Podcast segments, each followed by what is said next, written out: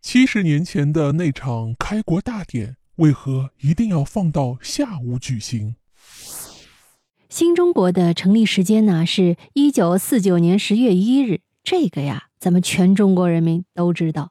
但是呢，很多人都不知道啊，那天是在下午举行的。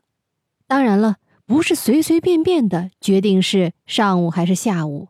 之所以开国典礼要放到下午啊，是有讲究的。本期呢，就和大家说道说道。通常呢，在我们现在人的观念中，一般来说，重要的庆典活动啊，都会放在上午举行，对吧？但是呢，一九四九年十月一日的开国大典时间却放在了下午三点。哎，这是为何呢？原来，对于襁褓中的新中国来说，这是无奈的选择啊。当年大阅兵参与组织者。时任中央军委作战部参谋的刘长明接受媒体采访时啊，曾透露过，当时把开国大典的时间放在下午，主要呢是出于防空的考虑。程毅之子程浩苏也曾对此接受记者采访，他说：“开国大典放在下午，就是为了防范蒋介石的空袭破坏。”哎，这有很多人不理解了，空袭。为什么还有上午、下午之说吗？当然是有。我们先回到当时的历史场景中去哈。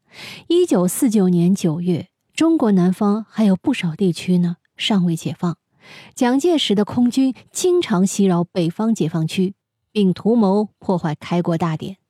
而当时的中国人民解放军组建空军呢也不久，还没有足够的力量确保庆典的顺利进行。这种情况下。庆典放在什么时间就显得很重要了。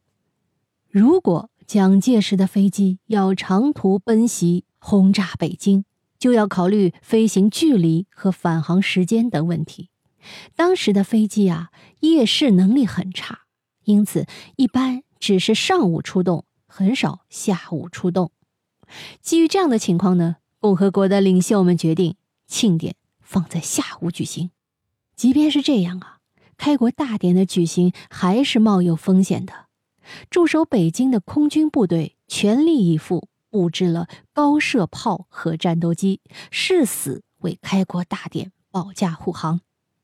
当时担任阅兵总指挥的聂荣臻还给受检阅部队下了一条死命令：万一遇到空袭，一律原地不动，下刀子也不能动。开国大典举行的时间，当时啊，对外是保密的。关注中国变局的国外势力一直在猜测，认为最有可能放在一九五零年的元旦，因为他们认为中国人喜欢良辰吉日，很可能会在占领华南、西南，基本完成大陆统一后再举行仪式。然而呢，时间到了一九四九年九月。中国各界精英人士云集北平，召开了中国人民政治协商会议。